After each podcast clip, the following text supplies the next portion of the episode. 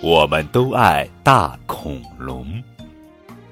今天我们的幼儿园过生日，让我们一起分享生日的喜悦。月牙老师给每个孩子发了一盒巧克力。大头儿子打开盒子一看，哇，是大恐龙巧克力！周围的小伙伴都美美的吃着巧克力。大头儿子咽了咽口水，把巧克力揣进了口袋里。小头爸爸，我要给你一个惊喜。大头儿子一回家就去找爸爸。小头爸爸正埋头修着暖气。我明天就出差了，今天得把暖气修好。你有什么事，等我修好再说吧。我来帮你。大头儿子给他递起了工具。暖气修好了，小头爸爸活动了一下手脚。我要收拾出差要用的东西。小头爸爸，我来帮你收拾。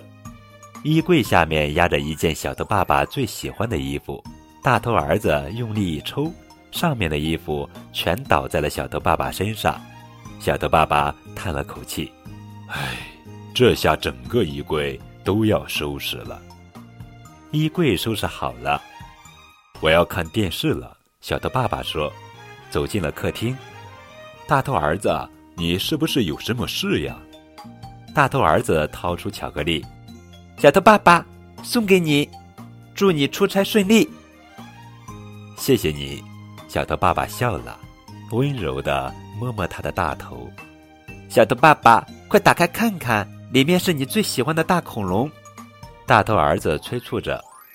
小头爸爸打开了盒子，可哪有什么大恐龙，只有一盒巧克力酱。啊，大恐龙融化了。大头儿子的话中。带着浓浓的失望。没关系，大头儿子，你的心意我收到了。可小头爸爸的安慰并没能让大头儿子开心起来。来，你们两个喝杯牛奶再睡觉吧。围裙妈妈端来了两杯热牛奶。